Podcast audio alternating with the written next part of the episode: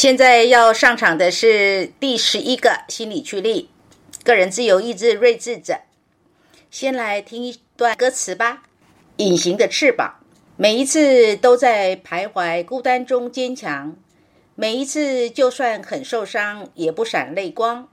我知道我一直有双隐形的翅膀，带我飞，飞过绝望。不去想，他们拥有美丽的太阳。我看见每天的夕阳也会有变化。我知道我一直有双隐形的翅膀，带我飞，给我希望。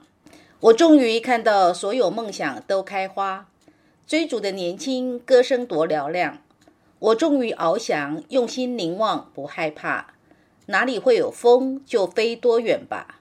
每一次都在徘徊孤单中坚强。每一次，就算很受伤，也不闪泪光。我知道，我一直有双隐形的翅膀，带我飞，飞过绝望。不去想，他们拥有美丽的太阳。我看见每天的夕阳也会有变化。我知道，我一直有双隐形的翅膀，带我飞，给我希望。我终于看见所有的梦想都开花，追逐的年轻，歌声多嘹亮。我终于翱翔，用心凝望，不用害怕。哪里会有风，就飞多远吧。这是一首歌，作词作曲是王雅君。为什么珍妮佛要把这首歌的歌词放在第十一个上场的心理驱力睿智者呢？两者有什么关联呢？自由意志的睿智者，当然就会跟隐形的翅膀有关啊。因为在人群当中，作为自由意志这一类型的人。大部分的时间是孤独的，会有着普天之大，谁能懂我的孤独现象？这份孤独是因为个人自由意志所要创造的自我，以及自由意志睿智者这类型的人，就很容易是现代马斯洛理论所说的自我实现的心理需要，容易是走在非主流路线上的投射，做一些在外人看起来很奇怪的事，而成为人群当中的非主流。甚至被当作太前卫了、太怪咖了，或被视为这些人是外星人来地球吗？隐形的翅膀里有一段歌词：每一次都在徘徊孤单中坚强，每一次就算很受伤也不闪泪光。我知道我一直有双隐形的翅膀，带我飞，飞过绝望。不去想，他们拥有美丽的太阳。我看见每天的夕阳也会有变化。我知道我一直有双隐形的翅膀，带我飞，给我希望。这简直就是他们的心声啊！如果你问珍妮佛，你自己又不是这一类型的人，你怎么会认为他们会有这种心声呢？别忘了，珍妮佛在过去的十六年可是跟一堆这类型人打过交道哦。他们如果不是学生，就是个案。而他们之所以被珍妮佛给吸引了，那是因为他们多半可以从珍妮佛所传授的知识里。找到那一对属于自己的隐形的翅膀哦，他们认同珍妮佛可以让他们自带隐形的翅膀，在人群当中带着希望飞出属于自己独特的天空。至于外人懂不懂，能够懂算是货，不懂的才懒得搭理呢。很酷吧？珍妮佛有个学生无言，在他所待的公司里的行事作风真的很像他的名字无言。有听出是谐音吗？就是没有声音。之所以这样，不是他不爱讲话，而是他的同事或长官们，说实在，在他的认知里根本不懂他。虽然工作上的他很低调，也很谦逊，但是他始终有一种跟公司里的人格格不入的局外人现象。工作上的他投入又认真，换来的是他既然是高学历的博士，本来就应该有高水平的工作表现的框架。硬是套在他身上，都不愿意用心去看无言是以怎样的睿智来为他的工作所加分的种种付出。所以十多年下来，无言说他早已经就不再对公司、对同事或是对长官们有什么希望，只求自己在自己下了班之后的领域找到自己所要的独特的天空。这几年，他来跟着珍妮佛学习，不但在知识上得到了活出睿智的成就感。更棒的是，他也认识了一票优秀的同学们。他开始发现，原来跟同样被视为局外人在一起的同人现象，也就是《易经》天火同人卦里面所讲的那个心之所好是相同理念的人们，能够以开放又不黏腻的方式相知相视而互动，真的是太好了。尤其是他特别能够感受到珍妮佛对他的一番情谊，一眼就能够看出他自带一双隐形的翅膀，独特的飞翔着。人物故事说完啦，现在回到个人自由意志睿智者所要讲述的内容。如果你问珍妮佛，什么叫非主流呢？说的就是绝大部分人以外的那些少数人，少数在两边的极端的或是标准差之外的，也就是说，比较属于标准差之外的异常的非常态的部分。所以，在人群当中最典型的就是什么？有一边是疯子，另外一边是天才。个人自由意志睿智者明显的特质就是他们有能力非常的疏离，可以置身于世外。好像事情跟他们没有关系，很擅长冷处理。你不能说他没有在处理哦，他有哦，但是他是冷处理的。比如说，如果你刚好有认识的人是这个类型的，你会发现他可能会这样对付你哦，就是他不接你的手机，也不接你的电话，或者是干脆给你封锁。他们是手机或者是网络上社群屏蔽，所谓的黑名单功能的高度使用者。隔绝你就等于抽离的，你可以找上他的机会，这就是冷处理你跟他的关系。个人自由意志睿智者正面的人格能力呢，就是完全可以接受高科技所引领的时代的生活模式。譬如网际网络给了人们一个非常开放的沟通环境，你可以人在家里，我人在办公室，咱们可以不用见面。透过早期的 MSN，现在的 Line 或者是微信，咱们呢就可以互动的兴高采烈，或者呢也可以吵架，甚至还可以组群，让相关的人也进来一起一对多同时开聊，或者是开骂，完全呢不需要发展出实体的见面关系。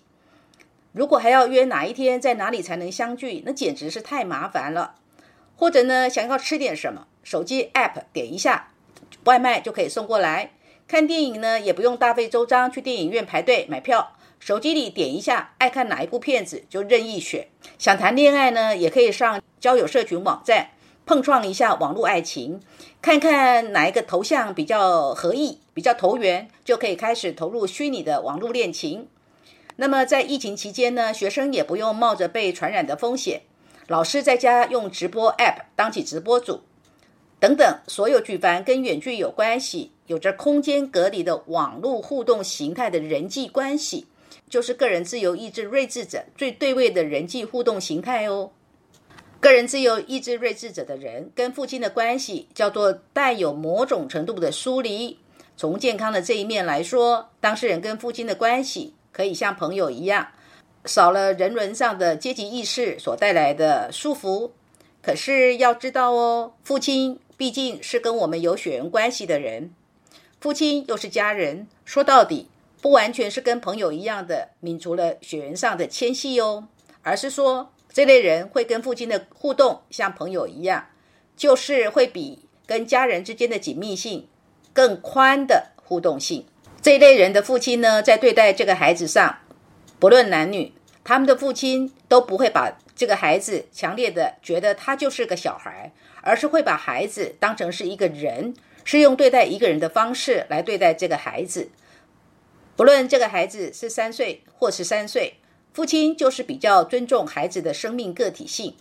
有的开放程度呢，大到甚至是放任。来自父亲的对待方式就很像父亲只是握个风筝的线头而已。至于那个风筝要飞多远呢？他有本事飞多远就给他飞多远啊。这中间的宽广的距离是不是很开放呢？很自由呢？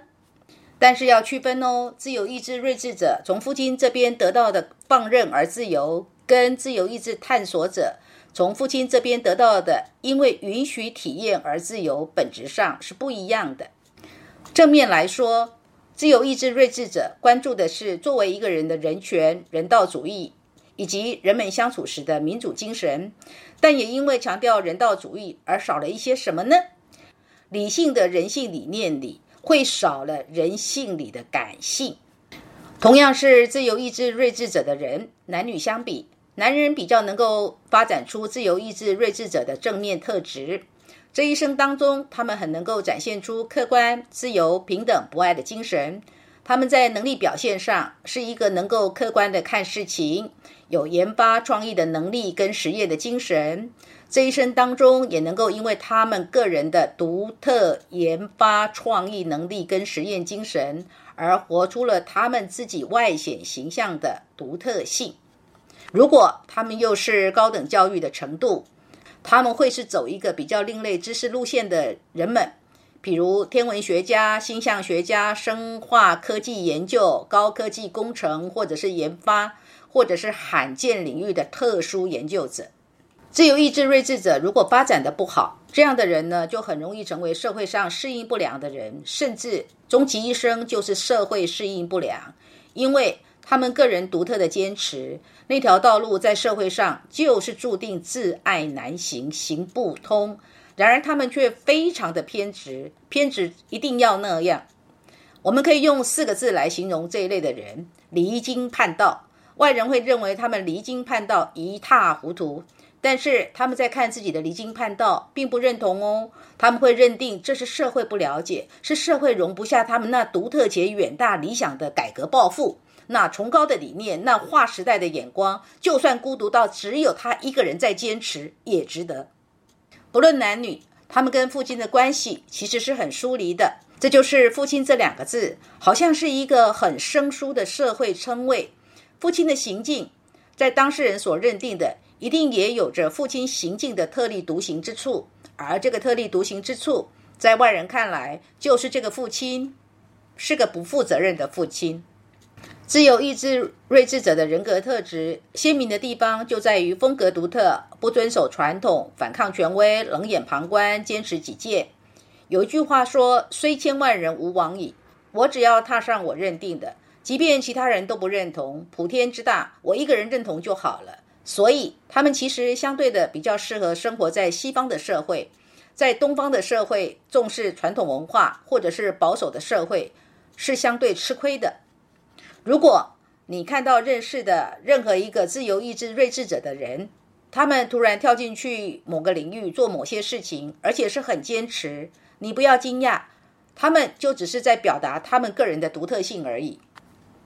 高科技业有非常典型的自由意志睿智者，有一个人呢，他是已经往生了，可是大家都还很尊敬他，他就是温世仁先生。